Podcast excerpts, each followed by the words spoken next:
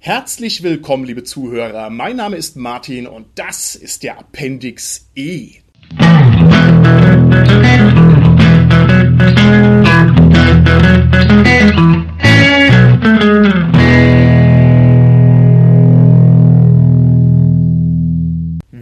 haben heute eine Interviewfolge und der Gast, der sich bei mir im Studio befindet, der ist kaum angemessen zu präsentieren und zwar deshalb, weil es sich um eine waschechte Legende handelt. Er ist nämlich ein Künstler und hat unglaublich viele gute Lieder geschrieben und das ist nicht nur mein privates Urteil, sondern es wird auch noch dadurch untermauert, dass er Millionen von Alben verkauft hat und das ist ja schon mal eine Hausnummer, die für den Normalsterblichen eigentlich völlig unerreichbar ist und sollte schon mal ein erstes Indiz dafür geben, mit wem wir es hier zu tun haben, also mit welchem Kaliber von Mensch und Künstler. Und das ist aber natürlich noch nicht alles, sondern er ist auch jemand, der zum Beispiel mal ganz locker auf riesigen Festivals als Main Act auftritt und davor pff, Zehntausenden von Leuten seine Show runterballert und die zu Begeisterungsstürmen hinreißen kann, wie ich aus eigener Erfahrung bestätigen kann. Es ist also jemand, der tatsächlich ein richtiger Rockstar ist. Und das ist echt spektakulär. Derjenige, von dem ich hier spreche, ist kein geringerer als der Frontmann von und das kreative Genie hinter Blind Guardian. Es ist also der phänomenale Hansi Kirsch. Hallo Hansi, schön, dass du, dass du da bist heute. Hallo Martin, ich freue mich da zu sein. Hast du sehr schön gesagt. Lieber Hansi, die Tatsache, dass du ein Rockstar bist, das wäre natürlich schon ausreichend, dass ich dich hier jetzt stundenlang mit Fragen löchere, aber es geht sogar noch ein ganz kleines bisschen besser. Und zwar deshalb, weil Blind Guardian ist, wie alle wissen, eine ganz besondere Band und sie ist unter anderem deswegen eine besondere Band, weil sie eine sehr poetische Band ist und weil sie ihre Lieder in einer Textbasis verankert, die sehr nah an unserem ollen Hobby ist, an dem Pen- und Paper-Hobby. Und zwar habe ich den sehr starken Eindruck, dass wir hier sozusagen einen vergleichbaren Kanon bemühen, dass wir also die literarischen Klassiker wie Tolkien und Moorcock und auch den Walter Mörs und so weiter, dass wir uns da in einem ähnlichen Feld bewegen. Und das ist natürlich eine bombige Sache, ein bombiger Zufall. Und da bin ich heute ganz gespannt darauf, was ich dir alles aus der Nase ziehen kann, was du uns da alles drüber berichten kannst. Und ich würde mich freuen, wenn wir heute natürlich ein bisschen über deine Kunst im Allgemeinen sprechen können, wenn wir natürlich aber auch ein bisschen drüber sprechen können über deine ja, dein Verhältnis zur, zur Literatur, zu klassisch fantastischer Literatur und zu diesen ganzen spannenden Komplexen. Und wie gesagt, bin wahnsinnig gespannt und find's echt cool, dass du dich dafür bereit erklärst. Bist du bereit, lieber Hansi? Ja, ich freue mich auch sehr drauf und man hat ja sonst nichts im Leben. Eben, eben. Man hat ja sonst nichts, ne? Genauso ist es. Ich würde sagen, wir nutzen die knappe Zeit und steigen direkt ein. Und was mich jetzt nicht nur als Rollenspielfuzzi und Leser und Kenner von fantastischer Literatur sehr interessiert, sondern auch ganz allgemein als Mensch, ist natürlich die Frage, wie gehst du denn an deine Kunst ran? Du hast ja viele, viele Lieder geschrieben und ich würde dich gerne da mal ein bisschen zu dem Prozess befragen. Wie fängst du denn an, wenn du ein neues Lied schreiben willst? Hast du da irgendwie schon so eine Vorstellung, dass du sagst, okay, am Ende soll eine epische Ballade rauskommen? Oder hast du eher einen diffusen Impuls, der dich weiterträgt und in den Prozess einsteigen lässt? Ein diffuser Impuls, das trifft glaube ich, schon ziemlich gut. Ich habe ja das Privileg, mit Leuten zusammen komponieren zu können und muss gar nicht immer den ersten Impuls unbedingt setzen. An der einen oder anderen Stelle ist es durchaus mal der Fall. Ich übernehme aber auch sehr, sehr häufig. Und das gibt mir dann schon mal so die Möglichkeit, in ein Universum hineinzulauschen, das für mich im Vorfeld ja vorher auch nicht belegt gewesen ist, was dann ein Feedback von mir schon verlangt. Das heißt, in den Fällen male ich sozusagen aus, was mir an Bildfläche geboten wird. In den Fällen, in denen ich die Initialzündung sozusagen auch leiste, da setze ich mich tatsächlich einfach mit einem Instrument hin und schau mal, wohin mich die Muse so trägt. Das ist selten so, dass ich da das Gespür hätte, hey, heute will ich in Richtung Mittelerde marschieren. Oder heute ist mir eher nach Discordia aus dem dunklen Turm von Stephen King, sondern eher so, dass irgendeine Stimmung mich trägt und diese Stimmung im Nachhinein oder in der Nachbetrachtung dann dazu führt, dass ich sage, hey, da könnte halt eben Tolkien gut zu passen oder hier gehe ich Freestyle oder hier bewege ich mich in eine komplett andere Richtung. Eine Nummer wie The Lord of the Rings zum Beispiel, die praktisch entstanden ist durch eine Initialzündung, die von mir kam. War von mir thematisch zuerst komplett textlich anders belegt oder gedanklich zumindest mal thematisch anders belegt. Da kam der Vorschlag dann von der Band zurück, hey, mach doch mal was über den Herrn der Ringe. Nicht, dass wir den vorher schon behandelt hätten, das ist ja auf der Battalions of Fear durchaus der Fall gewesen, aber jetzt speziell beim Song Lord of the Rings hätte ich jetzt nicht in erster Linie an den Herrn der Ringe gedacht, sondern da war es André, der auf die Idee gekommen ist, dann da sich inspirieren zu lassen. Okay, das ist ja super interessant. Vielen Dank für die ausführliche Antwort. Wenn ich mir so dein Werk angucke, dann habe ich aber schon den Eindruck, dass es sehr strukturiert ist, jedenfalls auf einem bestimmten Level. Also ihr habt zum Beispiel schon Konzeptalben. Ich weiß nicht, ob es den Begriff so gibt, ne?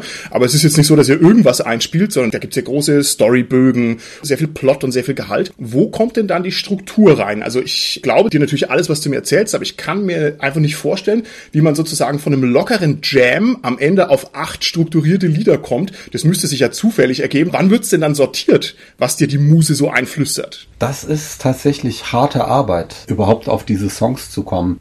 Selbst zu Beginn unserer Karriere würde ich nicht von Jammen sprechen. Ne? Da haben wir mhm. zwar die Songs größtenteils zumindest im Proberaum zusammen oder teilweise auch getrennt komponiert. Aber da gab es eben sowas wie auch den Proberaum-Moment, dass man bei der Probe gesagt hat, hey, wir haben jetzt die zwei Parts und lass mal ein bisschen weiter komponieren und da kam dann teilweise auch so eine Art Pseudo-Jam-Feeling auf. Aber das ist ultra lange her und auch damals schon ultra selten der Fall gewesen. Im Grunde genommen macht man sich vorher schon Gedanken über musikalische Parts, die man präsentieren möchte. Dann werden diese musikalischen Parts entweder halt eben wie damals mit der Band ausgearbeitet oder dann im späteren Verlauf, was allerdings relativ früh in der Geschichte von Blind Guardian gewesen ist, speziell durch André und mich, die sich dann über Aufnahmen ausgetauscht haben. Das waren am Anfang 16 Spuraufnahmen, die wir gemacht haben bei uns im Studio und ja, später ist man dann irgendwann auf den Computer umgestiegen. Und da hat man dann praktisch im Ping-Pong-Verfahren diese Songs, die man dann später zu einem Album zusammenführen wollte,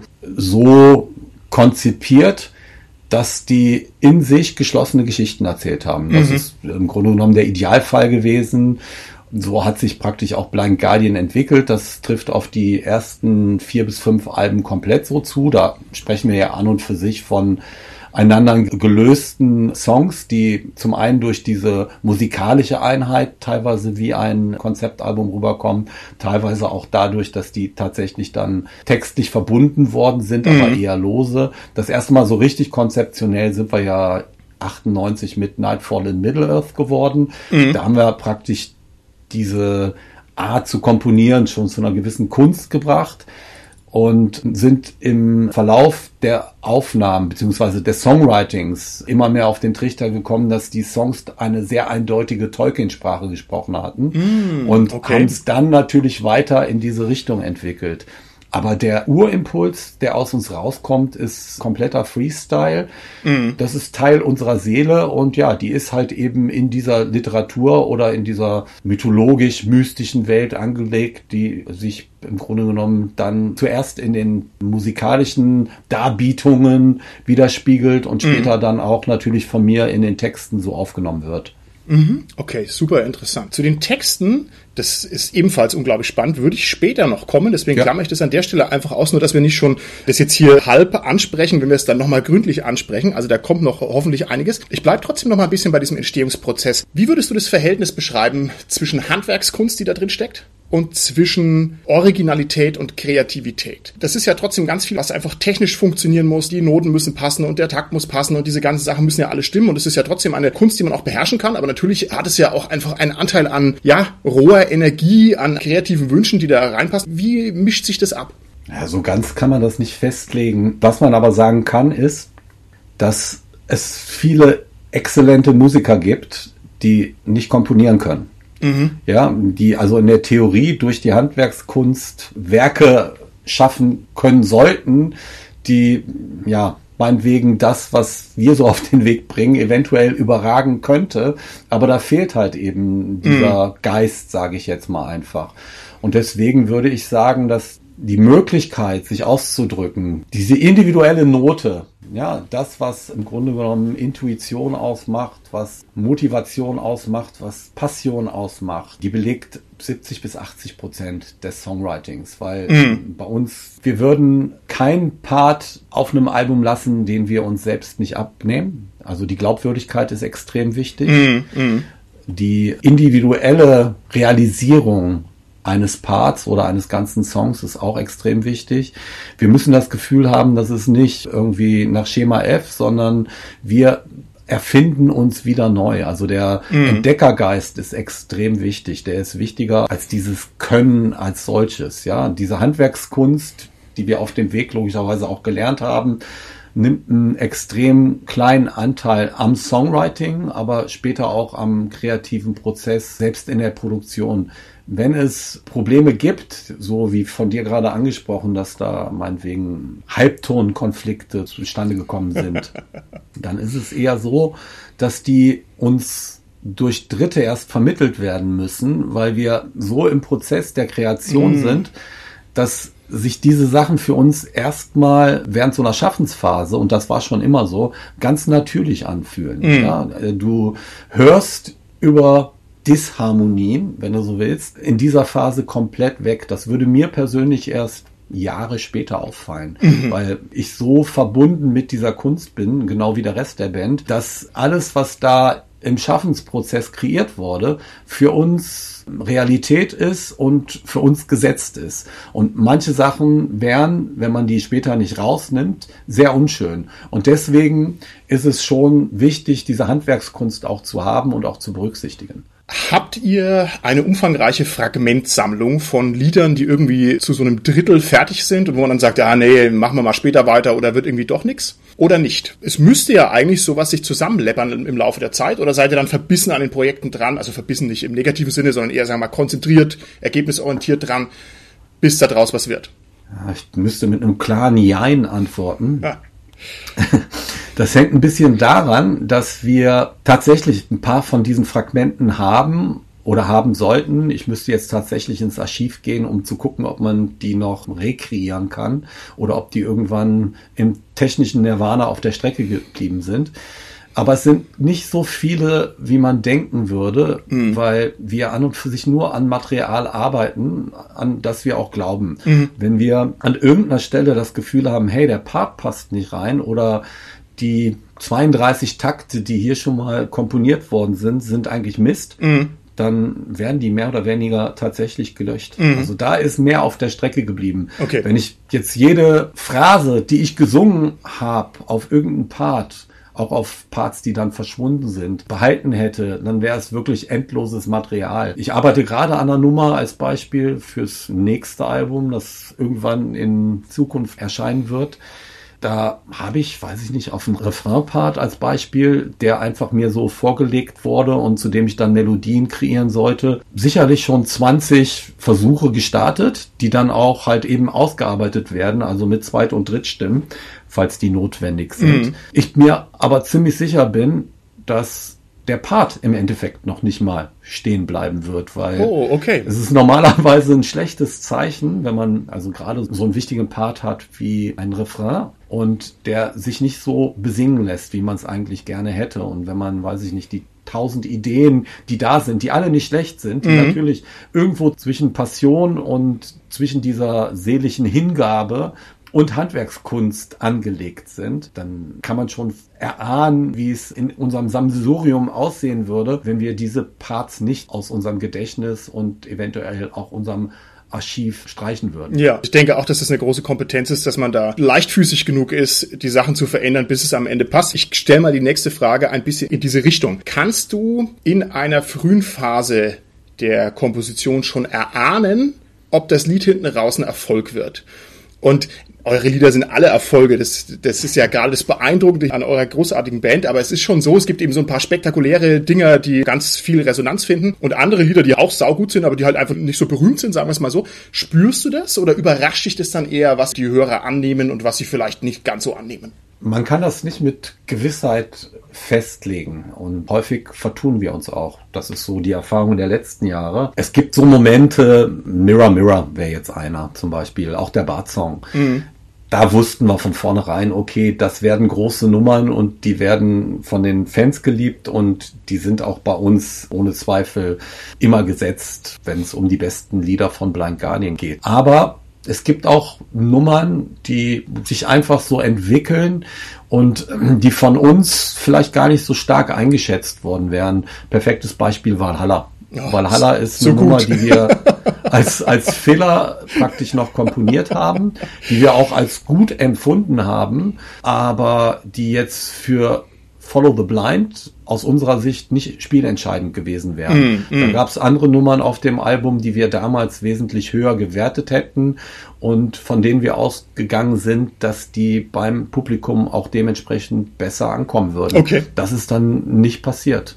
Okay. Also Valhalla ist ein großartiger Crowdpleaser. Bitte spielt ihn oft und laut. ja, ist ein phänomenales Ding. Ihr habt ja so einen tollen großen Backlog. Also du kannst ja zurückblicken auf richtig viele Alben, die einfach da sind. Und mich würde interessieren, Ändert sich dein Verhältnis zu Kompositionen im Laufe der Zeit? Ich stelle mir das ein bisschen so vor, man findet irgendwie einen alten Liebesbrief, den man mal vor zehn Jahren geschrieben hat oder sowas.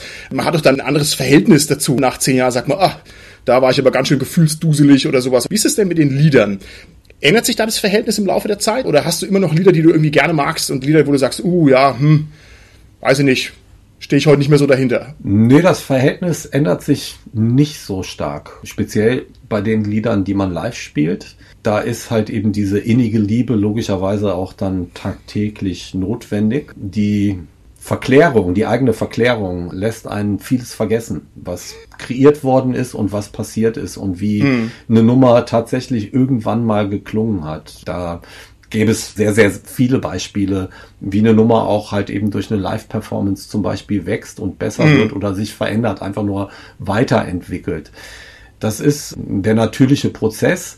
Was in der Zeit natürlich auch passiert ist, dass man Lieder, die man nie oder nur sehr selten live spielt, so ein bisschen aus dem Blick verliert und auch da setzt eine Verklärung ein, weil man nur noch bestimmte vage Ideen über so eine Nummer hat. Und wenn okay. ich so eine Nummer dann nach Jahren irgendwann mal wieder höre, dann ja, überrascht's mich in der Regel positiv, wie kreativ wir zu jedem Zeitpunkt gewesen sind und dass die Nummern an und für sich nichts von ihrem Wert und von ihrer ja, wie soll man sagen, Würde, Schönheit verloren mhm. haben und durchaus mehr Aufmerksamkeit auch verdient hätten. Ich kann auf der anderen Seite aber auch teilweise, gerade wenn eine längere Zeit zwischen der Produktion eines Songs oder der Fertigstellung eines Songs und diesem Moment liegt, durchaus verstehen, wenn es zum Beispiel von Seiten Dritter eventuell Kritik an der Nummer oder an der Produktion gegeben mm, hat. Mm. Und je weiter da die Distanz ist, desto einfacher wird es teilweise zu verstehen, warum Nummern vielleicht nicht ganz so gut angekommen sind, wie wir es ursprünglich mal gedacht hätten. Mhm, ne? Weil auch mhm, das gibt es, dass wir einfach, ja. weiß ich nicht, Nummer XY als extrem fanfreundlich empfunden haben und auch davon ausgegangen sind, dass die Leute die Nummer so annehmen würden, wie wir sie da konzipiert haben. Aber im Grunde genommen Ingredienzien da präsentiert haben, die für die Leute vielleicht gar nicht so spannend sind wie, wie andere Sachen, die wir gemacht haben. Kannst du jedes deiner Lieder aus dem Gedächtnis mit der Gitarre runterschrubben und singen? Oder muss man sich dann erst einmal dran erinnern, wie das genau ging? Ich kenne es von den Romanautoren, wenn die einen Roman geschrieben haben, der ist irgendwie acht Jahre alt, dann sagen die, was, das ist hier mein sechstes Kapitel, das weiß ich ja gar nicht mehr, dass ich das überhaupt geschrieben habe. Das kriegt dann so eine harte Distanz auch. Ist es bei dir ähnlich oder ist es im musikalischen Bereich so, dass da die nötige Nähe und dieser Rhythmus, diese ganze Kompaktheit so stark ist, dass man das einfach nie mehr vergisst? Bei mir ist ja das Gitarre spielen eh dritt- bis fünftrangig. Das, was ich irgendwann mal auf dem Bass gespielt habe, um das jetzt als Instrumentalist schon so ein bisschen zu beantworten, ist tatsächlich nach kurzer Zeit weg gewesen. Ich habe dann mhm. ja in den 90ern aufgehört, Bass zu spielen. Ich könnte keine einzige Nummer mehr auf dem Bass spielen. Ich mhm. könnte mir sicherlich einige Sachen wieder drauf schaffen, aber aus der Erinnerung jetzt einfach so die runterzuzocken ist unmöglich.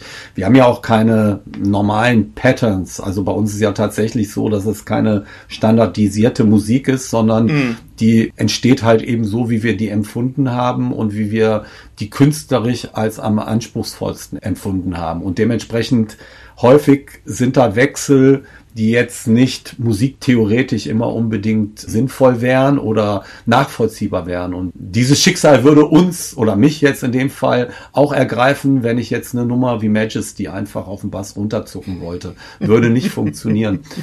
Beim Gesang ist es ähnlich. Da geht es halt eben auf beiden Ebenen, der melodischen Ebene und der textlichen Ebene, dann nochmal um zwei unterschiedliche Sachen, die aber im Grunde genommen gleich getaktet sind und demzufolge ich bei beiden halt eben an der einen oder anderen Stelle dann auch mich nicht mehr erinnern können würde. Also da ist es schon sehr ähnlich wie bei den Autoren. Es gibt so Sachen, das bezeichne ich dann jetzt mal wieder als diese Verklärung, die immer im Kopf bleiben. Mm. Wenn ich an Control the Divine meinetwegen denke, dann habe ich immer die Zeile The Tempter and the Sacred Foe in, oder Secret Foe, ich weiß nicht, siehste, da fängt es schon an, in Erinnerung. Die wäre in dem Sinne halb abrufbar und ja, andere ja. Sachen wären eigentlich überhaupt nicht mehr da.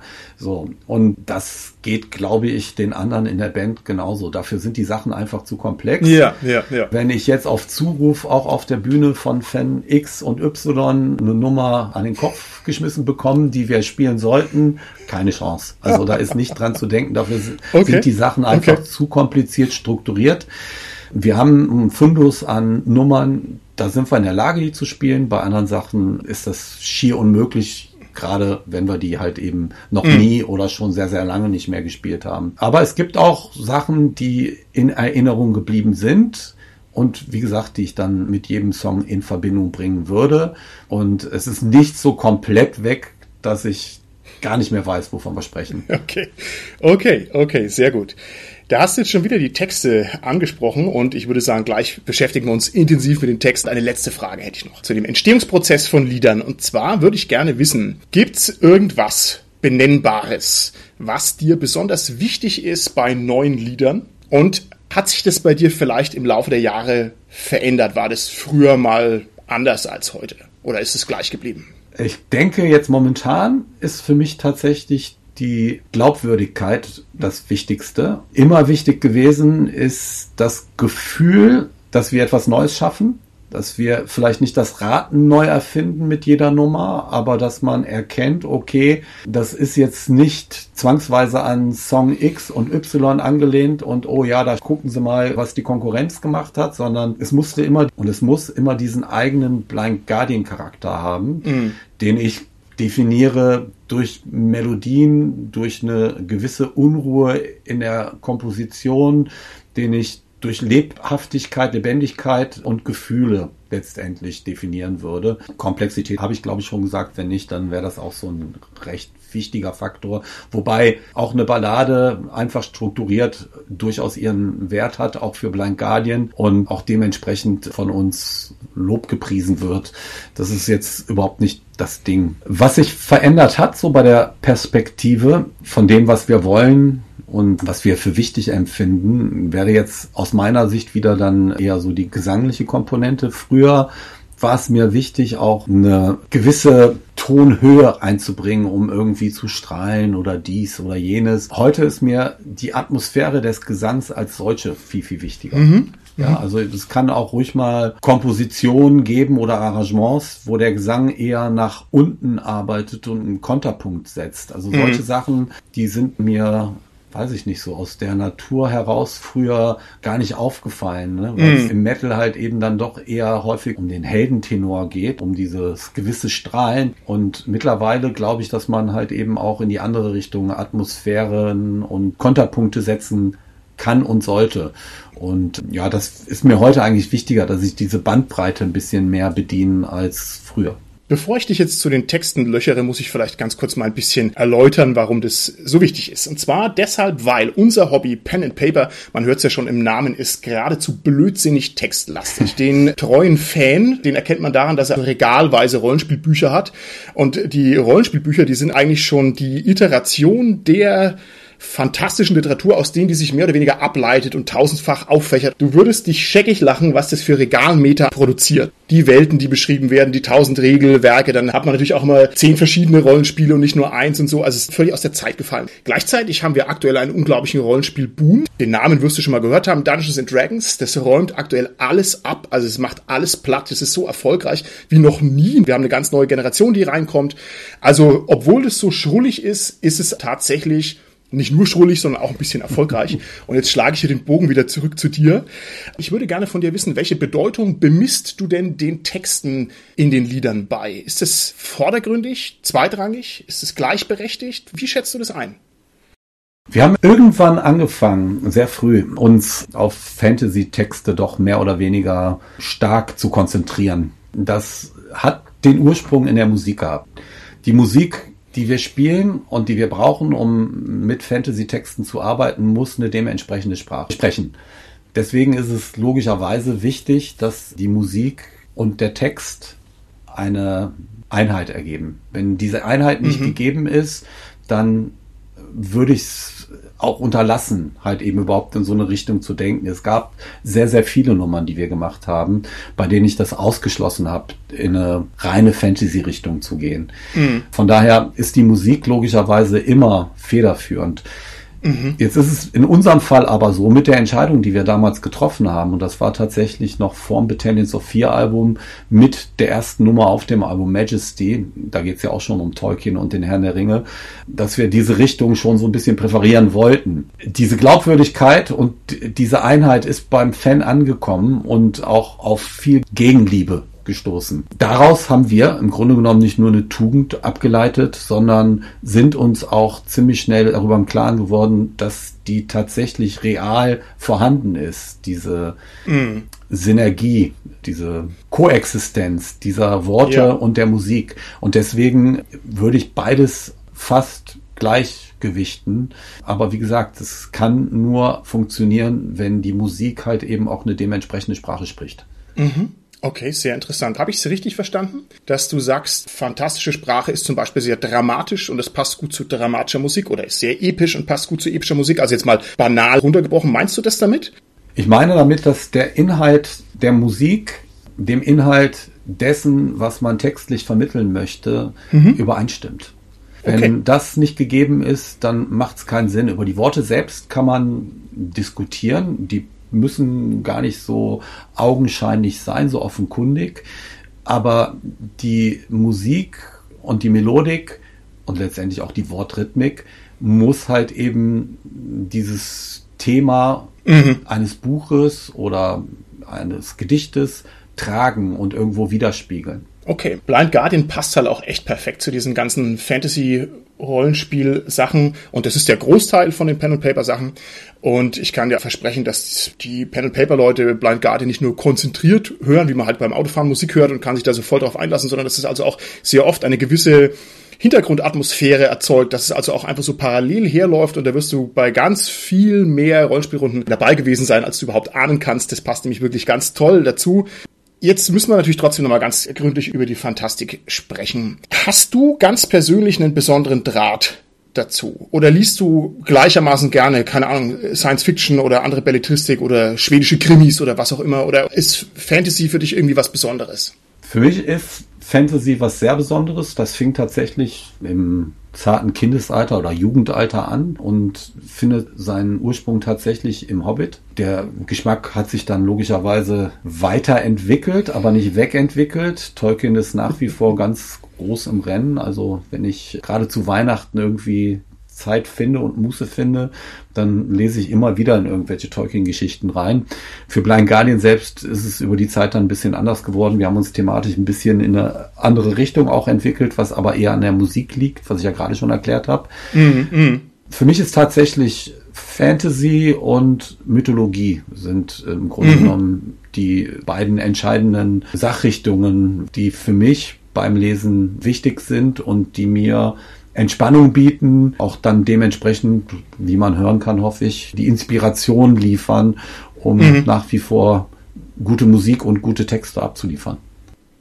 Hat sich der Stellenwert von fantastischer Literatur in deinem Leben spürbar verändert? Wäre meine nächste Frage. Und die zweite Frage wäre, bist du jemand, der eher so in die Breite liest, der sagt, okay, ich habe jetzt hier 200 verschiedene Romane im Schrank stehen? Oder bist du jemand, der eher spezielle Autoren stalkt? Macht man auch gerne, dass man sagt, hier, ich lese jetzt alles vom Moorcock oder sowas, weil der mir einmal gefallen hat.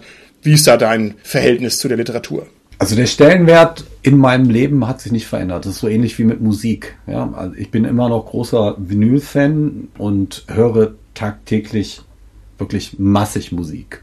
Mhm. Und äh, mit fantastischer Literatur verhält es sich eigentlich ähnlich. Ich glaube, beides hat halt eben natürlich auch berufliche Hintergründe bei mir. Ich suche nicht unbedingt notwendigerweise nach einer direkten Inspiration, wenn ich mhm. Musik höre als Beispiel, aber die Begeisterung, die ich da empfinde, die möchte ich mit meiner Musik natürlich auch ausdrücken.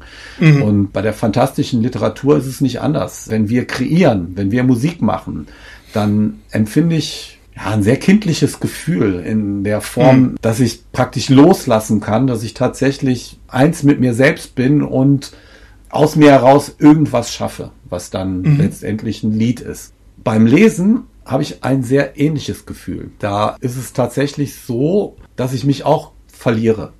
Und mhm. speziell jetzt auch in fantastischer Literatur. Das hat sich nicht verändert. Da entstehen Bilder, da entstehen Welten, die mir die Möglichkeit geben, tatsächlich meiner Fantasie freien Lauf zu lassen. Dafür sind solche Sachen da.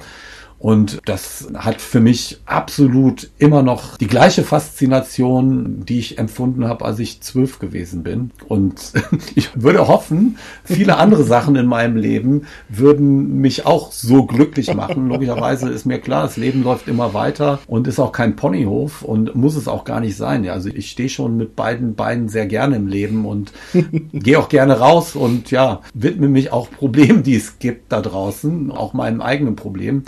Aber finde ich schon, dass jeder das Recht darauf hat, in irgendeiner Form solche Sachen dann, wenn er sie für sich entdeckt hat, auch wie ein Schatz zu bewahren. Und wie gesagt, das ist beim Lesen durchaus der Fall. Ich bin bei der Musik, da muss ich auch wieder anfangen, genau wie beim Lesen, ein absoluter Chaot und ein großer Fan des Zufalls. Mhm. Lass mich also absolut leiten. Ich kann mich nicht auf einen Schriftsteller nur fixieren. Mhm. Ich merke, okay. wenn mich ein Schriftsteller wie jetzt zum Beispiel Brandon Sanderson wirklich dann einmal so richtig kickt, dann lasse ich auch nicht los und dann bleibe ich bei seinen Epen und bin auch gerne bereit, mir einen zweiten und einen dritten davon durchzulesen. Aber ich muss irgendwann weiterreisen, also literarisch weiterreisen mm, und überlasse mich da gerne dem Zufall. Was sehr häufig passiert ist, dass Fans mir als Beispiel den Künstler XY empfohlen haben. Mm, okay, okay. Ich mich dann auch darauf eingelassen habe und teilweise dann auch Sachen gefunden habe, die mir halt eben auch diesen Kick so will ich es jetzt mal bezeichnen, geboten haben. Es gibt natürlich vieles auch, was auf der Strecke bleibt. Ne? Aber ich würde mich da als sehr offen okay. bezeichnen und setze mir da auch keine Grenzen. Bin auch kein Die Hard. Also egal, ob es um Tolkien mhm. geht oder um Michael Moorcock. Ja, in den späten 80ern und in den frühen 90ern hätte ich dir sehr, sehr viel über beide Autoren erzählen können und über deren Werke und wäre auch im Detail dabei gewesen. Logischerweise bei Tolkien vielleicht noch ein bisschen länger wegen Nightfall ja. in Middle-earth.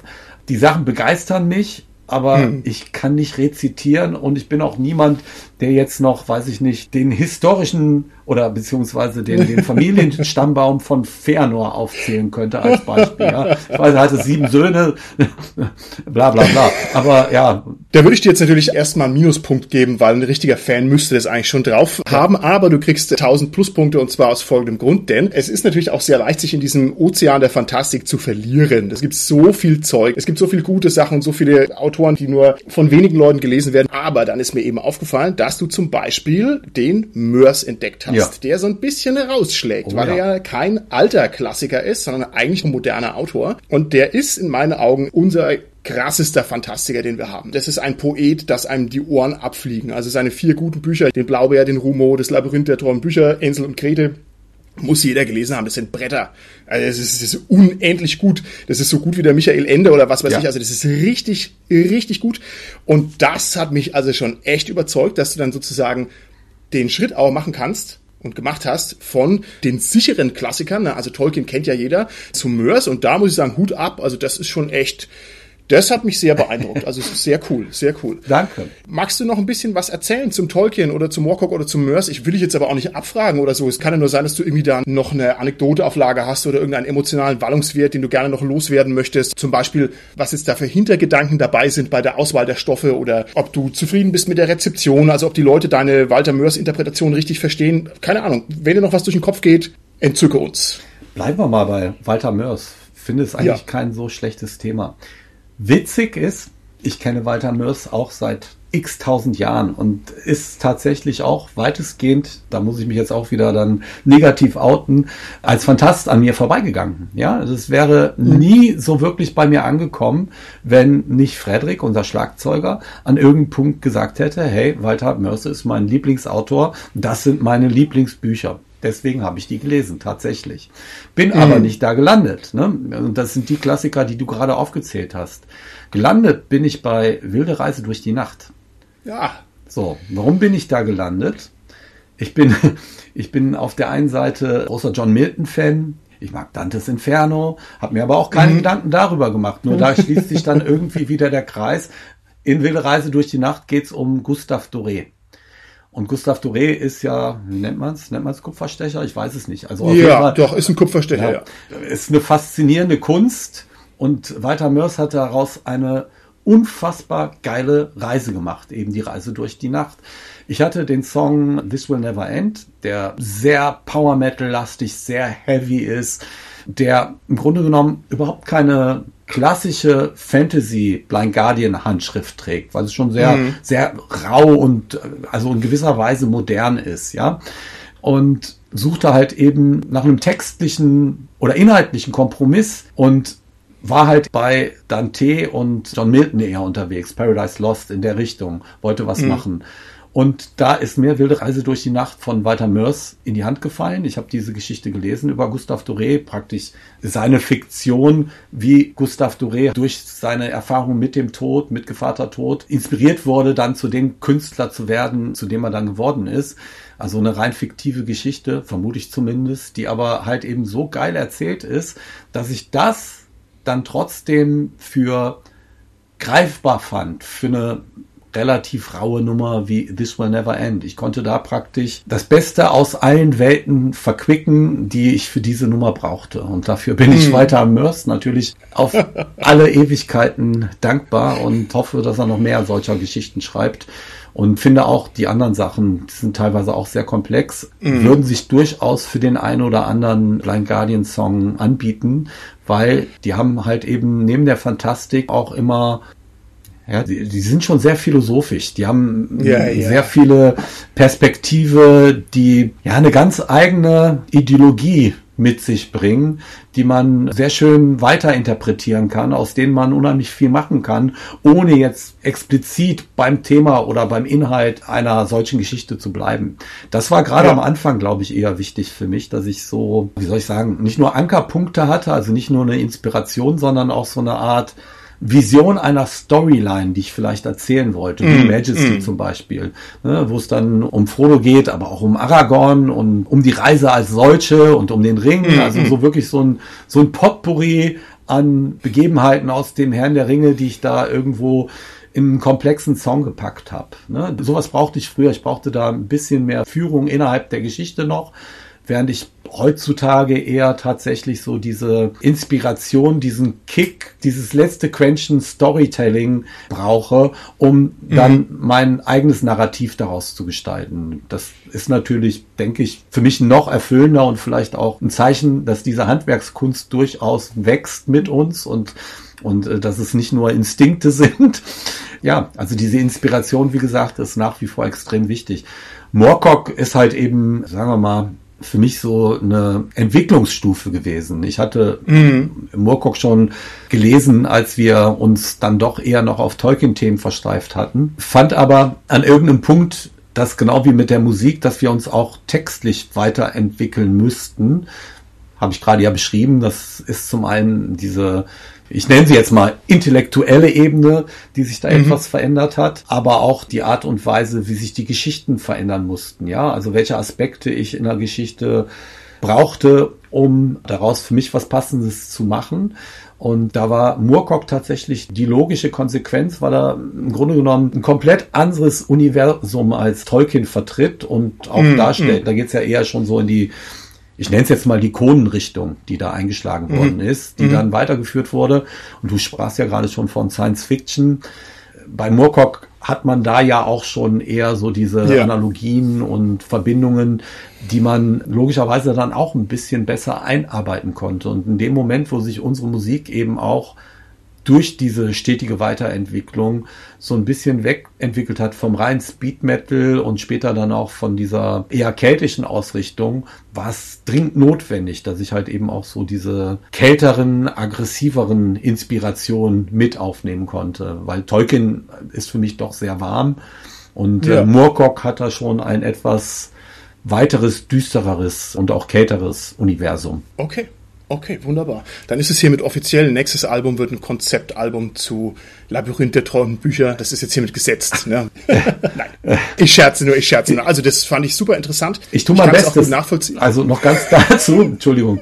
Äh, Gerne. Ist tatsächlich immer wieder dann überraschend zu sehen, wie sich die Musik halt eben da doch immer in den Vordergrund spielt. Ich kann im Grunde genommen nach relativ kurzer Zeit, wir sind meinetwegen für ja, für zwei, drei Songs jetzt schon in einer Phase für ein neues Album und dann weiß ich immer schon, was nicht gehen wird und was gehen wird. Ein Konzeptalbum zu Walter Mörs würde nicht funktionieren. Ich bin aber momentan eigentlich eh eher so geeicht, dass ich auf individuell Themen gehen möchte. Mhm, Sprich mit anderen Worten, die Songs sprechen eine eigene Sprache und auch eine unterschiedliche Sprache, die an irgendeinem Punkt wieder sich verknüpfen wird. Das ist nicht das Thema, aber die doch für sich alle auch ein eigenes Universum brauchen. Mhm. Okay. Du wirst es mir nachsehen. Ich werde es nicht dann rausschneiden, sodass du dann in der Endfassung sagst, das würde funktionieren. Ja, dass das so ist. Nein, ich mache nur Faxereien. Sehr interessant, alles sehr interessant. Ich hake jetzt hier nochmal an einem ganz speziellen Punkt nach. Und zwar, du hast erzählt, dass du die Fantastik nutzt, indem du da eintauchst und indem du da deine, sag ich mal, Freiheit findest oder indem du das einfach genießt, was die einem anbietet. Und jetzt möchte ich dir nicht zu nahe treten, aber du lebst ja nun kein gänzlich normales Leben. Der normale Mensch geht eben früh um neun Uhr auf die Arbeit und um fünf Uhr wieder nach Hause, ne? aber du lebst ja schon das Leben eines Künstlers. Das heißt also kein völlig normales Schema F-Leben. Wenn ich diese Sachen zusammenrechne, dann wärst du eigentlich ein klassischer Kandidat, der vielleicht, keine Ahnung, da auch ein bisschen abdriften könnte. Das tust du natürlich nicht und ich möchte es auch nicht unterstellen, aber ich möchte mal mit dir darüber sprechen, wie du das denn siehst.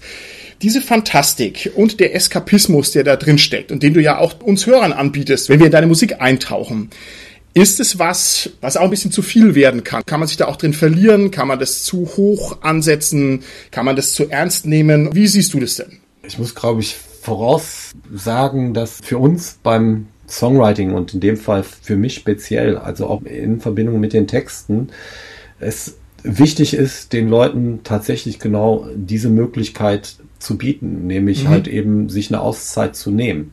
Ja, ich will inspirieren, ich will mit der Musik Gefühle wecken, möglichst freudige Gefühle. Ich weiß aber auch, dass man durch traurige Gefühle, die man übermittelt, etwas nicht nur selbst kompensieren kann, sondern auch dem Hörer dadurch die Möglichkeit der Kompensation gibt. Es ist ja immer ein Geben und Nehmen. Von daher habe ich für mich persönlich nie darüber nachgedacht, dass wir Menschen der Realität entziehen würden oder denen halt eben den Boden eines gesundes Lebens dadurch entziehen würden.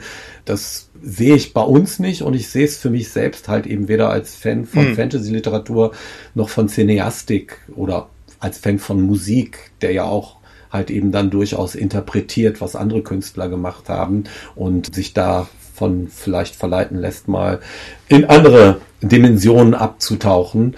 Ich würde das nie tatsächlich in irgendeiner Form als Gefahr sehen. Ist glaube ich, bei uns nicht gegeben und ist aus meiner Sicht auch bei den Geschichten, die ich lese, nicht gegeben. Man sagt ja auch ein bisschen, also da wäre es in der Cineastik vielleicht noch eher möglich sogar. Man sagt ja, das, was man liest, egal in welche Richtung es geht, wird dein Gehirn nie so überlasten, dass du, keine Ahnung, du liest einen Horrorroman, den, die schlimmste, mm, mm. die schlimmsten Freveltaten aller Zeiten und das lässt dich austicken, ja, im klassischen Sinne. Das scheint ja. anscheinend beim Lesen ja überhaupt nicht passieren zu können. Bei gerade bewegten Bildern mag es ein bisschen schlimmer sein, aber selbst da sehe ich es ehrlich gesagt nicht. Ich finde, es ist wichtig, dass die Leute zwischen Realität und Fantastik oder zwischen ihrem alltäglichen Leben und ihrem Eskapismus, wie auch immer der ausgelegt wird, unterscheiden können müssen. Aber ja, man muss diese Möglichkeit haben und an dem Wahrnehmen dieser Möglichkeit ist nichts Verwerfliches. Ich glaube sogar, dass stärkt mhm. uns fürs reale Leben. Das ist ein sehr gutes Wort, das du da aussprichst. Man könnte das Ganze natürlich noch weiter ins Positive wenden. Man könnte auch sagen, es steckt dem eine gewisse Katharsis inne. Also in dem Moment, wo ich mich fiktiv mit irgendwelchen Sachen beschäftige, habe ich mich ausgelebt, ohne es in der Realität zwingend so ausleben zu müssen. Und dann wäre es ja eine reine Bereicherung ne? und wäre überhaupt nichts Negatives. Nee, ich frage es deswegen vor allem, weil, ja, weil ja alle Kunst ein bisschen so in diese Richtung geht, dass man sagt, okay, ich möchte mich immer ausklinken und möchte mal was anderes erfahren. Unser alles Pen and Paper Hobby ist ja nichts anderes. Ne? Man setzt sich um den Tisch rum und spielt, man wäre irgendwer anders. Das geht ja auch ganz stark in diese Richtung. Ich empfinde das auch als Bereicherung, aber ich wollte es nochmal ansprechen, vor allem deswegen, weil ich da so manchmal bei deinen Liedern den Eindruck habe, das ist schon ein Thema, dieses Eindringen, Ausbrechen und so. Also mir ist zum Beispiel aufgefallen, da kannst du jetzt, wenn du magst, noch einen Satz dazu sagen. Ihr macht ja auch manchmal Cover auf euren Alben und eine Nummer ist mir da besonders ins Auge gefallen und zwar ist es Spread Your Wings von Queen und wenn ich mir überlege, ihr habt das ganze Universum der Musik zur Auswahl und könntet jedes beliebige Lied nehmen und ihr nehmt genau das, dann ist das auf jeden Fall schon mal ein Akzent. Und man kann natürlich auch über dieses Lied wieder unendlich viel reden und auch jede Interpretation ist immer eine private Interpretation. Aber ich finde schon, dass das eine Ausbruchsgeschichte ist, wo also jemand sich befreit aus seinen üblen Verhältnissen.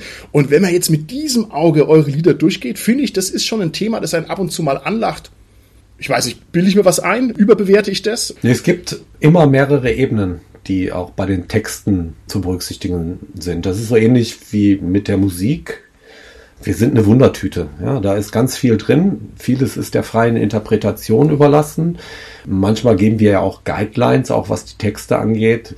Vieles geht halt eben dann auch über die Fantastik hinaus. Wir haben eine Nummer Fly meinetwegen, die ist inspiriert von Peter Pan und dem Film Finding Neverland mit Johnny Depp. Da geht's auch logischerweise sehr stark genau um diese Thematik. Mit der beschäftige ich mich dann in dem Sinne auch so, dass ich das Lobpreise tatsächlich. Mhm. Es ist wichtig, dass man Inspiration findet. Das steht mal über allen.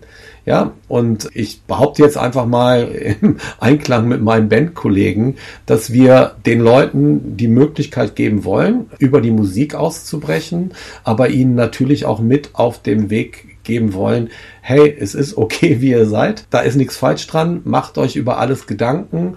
Die Sachen sind häufig anders, als sie scheinen, keine Frage. Man muss Dinge aus allen Perspektiven betrachten und man kann logischerweise auch aus einer Fantasy-Geschichte bestimmte Weisheiten ablesen. Ja, also mhm. Tolkien ist ein Geschichtenerzähler, keine Frage, aber da sind ganz klare Analogien aus seinem Leben, die nicht nur rein mythologischer Natur sind, sondern da sind Aspekte, die halt eben einen Antikriegsvibe zum Beispiel haben. Und warum mhm. sollte das mhm. bei uns anders sein? Und mhm. ein anderes Thema, was natürlich halt eben häufig in irgendeiner Form auch angekratzt wird, ist meinetwegen Erfahrung mit dem Tod.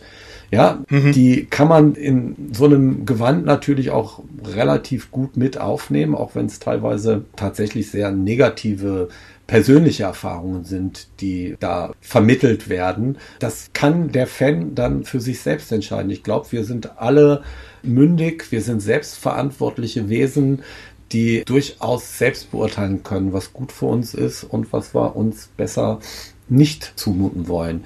Was ich nicht wollte, obwohl natürlich manche Sachen in Richtung persönlicher Meinung gehen und es gibt auch Sachen, die ganz klar eine zweite Botschaft mit sich bringen. Deliver Us from Evil als Beispiel vom letzten Album, da geht's um Denunziation, ganz klar. Also neben der Geschichte, mhm. die erzählt wird. Aber was ich nicht will, ist Leute belehren. Und das mhm. ist, glaube ich, so vordergründig für Blind Guardian, dass wir durchaus uns auch auf die Fahne schreiben, intellektuelle Inhalte mit verarbeiten zu wollen. Aber das darf nicht zu Lasten des Hörgenusses gehen. Und das steht bei uns eigentlich immer im Vordergrund. Und ich glaube auch, dass das für die meisten Menschen so ist. Ja, aber wenn ich ein positives Gefühl vermitteln kann, du sprachst gerade from Spread Your Wings, gerade bei den Coverversionen, wir haben uns nie Gedanken darüber gemacht, mhm. in welche Richtung da die Texte gegangen sind. Ja, die Nummern haben uns gefallen mhm. und okay. teilweise ist mir selbst beim Singen nicht aufgefallen, worum es da inhaltlich ging, weil ich das dann einfach abgearbeitet habe und für mich interpretiert habe. Mhm. Ja, und du mhm. sagst gerade, Spread Your Wings ist ganz klar halt eben also eine lebensbejahende, motivierende Nummer, die, denke ich schon, halt eben dir auch vermitteln soll, dass es gut ist, vielleicht mal was zu wagen. Mhm. Auszubrechen. Okay, wunderbar. Lieber Hansi, dann kommen wir jetzt so ganz langsam, aber sicher zum Ende unseres Interviews. Vielen Dank schon mal bisher für deine vielen Einsichten und für diesen tollen Grad an Detailliertheit. Dankeschön. Ich habe da jetzt schon sehr viel mitgenommen und jetzt ist es natürlich so, jetzt musst du dieses ganze Interview natürlich landen, indem du uns was erzählst zu eurem neuen Album, in dem sozusagen alle guten Impulse, die du jetzt angesprochen hast, kondensieren. Erzähl uns was dazu. Was habt ihr da Tolles komponiert? Ja, ich will da landen und wir landen da auch punktgerecht, finde ich. Das Album ist ja vor nicht allzu langer Zeit erschienen, im September 22 ist bis jetzt sehr erfolgreich. Das ist zum einen gut, weil dadurch kommt für uns wieder Essen rein und ist auch deshalb gut, weil es dann anscheinend vielen Leuten gefällt. Das, was ich bis jetzt mitbekommen habe an Resonanz, ist wirklich überwältigend. Wir konnten ja bisher leider Gottes für dieses Album The God Machine noch nicht touren. Das werden wir im September 23 jetzt nachholen. Also ist noch ein bisschen hin, aber ihr solltet euch jetzt schon Tickets besorgen. Wir haben ja im letzten Jahr eine fulminante Somewhere Far Beyond Tour vor ausverkauften Häusern gespielt. Ich bin mir eigentlich auch recht sicher, dass wir ähnlich viel Spaß haben werden jetzt mit dem The God Machine Material. The God Machine ist ein Album, das sich glücklicherweise recht gut auch live performen lässt. Wir sind ja bekannt dafür, dass wir dann doch immer wieder gerne bereit sind, auch unsere Klassiker aufleben zu lassen. Das wird sicherlich auch bei der Tour der Fall sein, aber anders als bei Beyond the Red Mirror oder At the Edge of Time wird ein Großteil der Songs des neuen Albums hörbar sein. Da muss man jetzt nicht zu viel erwarten. Im Blind Guardian Rahmen sind natürlich vier bis fünf Nummern viel. Ist auch zeitlich ein recht großer Rahmen, logischerweise, weil die Nummern ja zwischen fünf bis sechs Minuten lang sind. Aber da könnt ihr euch auf einiges gefasst machen. Textlich habe ich auch da den ein oder anderen Fantasy-Autoren, der mir lieb ist, aufleben lassen. Eine Nummer, die gehört werden sollte, falls ihr es noch nicht getan habt, ist Secrets of the American Gods. Da beschäftige ich mich mit Neil Gaimans American Gods. Da gibt es auch die Amazon-Serie, die ich auch ziemlich gut finde. Die Nummer ist allerdings vor Erscheinen der ersten Teile erschienen, so dass es da tatsächlich nur um die Inspiration ging, die ich aus dem Buch gewonnen habe. Geht sehr tief, ist halt eben auch teilweise dann schon so ein bisschen wieder losgelöst. Da geht es eher um diese mythologisch-religiösen Aspekte, die in dem Buch drin sind und auch um die Atmosphäre, die dieses Buch macht. Das hat so eine ganz eigene, ja, wie soll man sagen, düstere Atmosphäre trifft es schon, mhm. aber auch isoliert teilweise. Mhm. Und das habe ich so dann auch in die Texte übernommen. Da gibt's andere Sachen. Wir kratzen in Blood of the Elves die Geschichte vom Witcher an. Da gibt's Sachen, die an Brandon Sanderson angelegt sind. Da gibt's Freestyle-Sachen. Es ist ein schönes Potpourri. Was ich sagen kann, ist, dass die Nummern sehr eingängig sind und auch eine gesunde Härte haben. Mhm. Bis jetzt würde ich sagen, haben wir mit dem Album alles richtig gemacht. So richtig weiß man das aber erst nach roundabout drei oder vier Jahren, weil dann sind auch die Unkenrufer so richtig im Element und wissen dann, wie sie mit dem Album umzugehen haben. Nur so diese Erstresonanz, die wir jetzt nach, ja, roundabout fünf Monaten, sechs Monaten haben, die ist schon sehr beeindruckend. Dann freue ich mich schon ganz persönlich auf das Konzert wo ich das mal erleben kann. Lieber Hansi, du hast eine künstlerisch im Prinzip blütenweiße Weste mit einem großen Schmutzfleck darauf. Und zwar bist du kein Pen-and-Paper-Rollenspieler. also da muss irgendwas ganz arg schiefgelaufen sein. Und ich würde jetzt also von dir gerne wissen, was müsste denn passieren, dass du vielleicht doch mal irgendwann an einer schönen Runde Pen-and-Paper teilnimmst? Ja, ich äh, tu, mir tut's ja auch leid. Also mein Intellekt reicht auf der einen Seite nicht oder hat nicht gereicht, muss ich sagen. Ich bin nie reingekommen. Markus und Frederik dagegen schon. Und wir haben teilweise auch in den 90ern enge Kontakte zu Live-Rollenspielern gehabt. Aber auch da sind wir nicht so richtig angekommen, nenne ich es jetzt mal. Zu meiner Verteidigung muss ich mal. wirklich ja. sagen, für, für mich gab es in den 90ern nur Heavy und Metal. Ja, und äh, eigentlich gab es nur Blind und Guardian. Und sehr zum Leid meiner Frau, die in den zehn Jahren wirklich wenig Zeit mit mir verbringen konnte. Und wenn ich ihr jetzt noch, weiß ich nicht, zwei Stunden Pen and Paper oder noch mehr aufgeladen hätte in der Woche, dann hätte ich, glaube ich, die Scheidungspapiere dann irgendwann bekommen. Ich musste mich dann doch um Frau und dann später in den frühen 2000ern um den Sohn kümmern und habe es auch ja, gerne ja. getan. Und da hat tatsächlich die Zeit für gefehlt.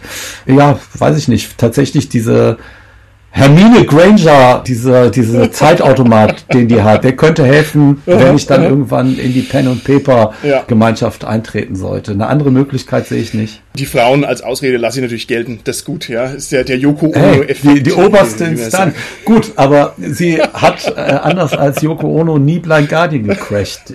und sie war von Anfang an dabei. Von daher, sie hat mehr gelitten als halt eben davon Profit geschlagen. Also gut, also gut. Dann musst du mir jetzt einfach mal blind vertrauen bei dem, was jetzt kommt, weil du da nicht ausreichende Expertise ja. hast. Du vertraust mir einfach mal. Und zwar ist es so, du bist ja jemand, der den Bart-Song geschrieben hast und regelmäßig super erfolgreich performst. Man könnte also theoretisch sagen, du bist also der oberste und höchste ja. aller Barden. Und die Barden, das ist eine Klasse im Rollenspiel, die wird gerne gespielt. Und ich würde dich darum bitten, dass du jetzt Folgendes tust, dass du einmal allen Zuhörern ja.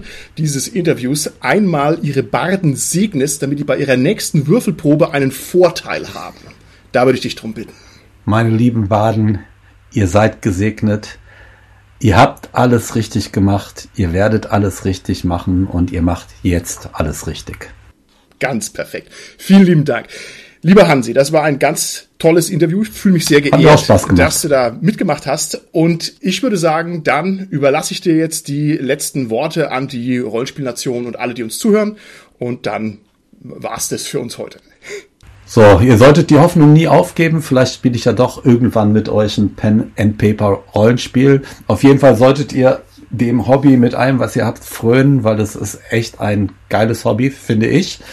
Wir sehen uns irgendwo auf diesem Planeten, hoffentlich bei einem unserer Konzerte, wenn nicht, dann sicherlich irgendwo anders. Haltet die Ohren steif, macht weiter so und viel Vergnügen.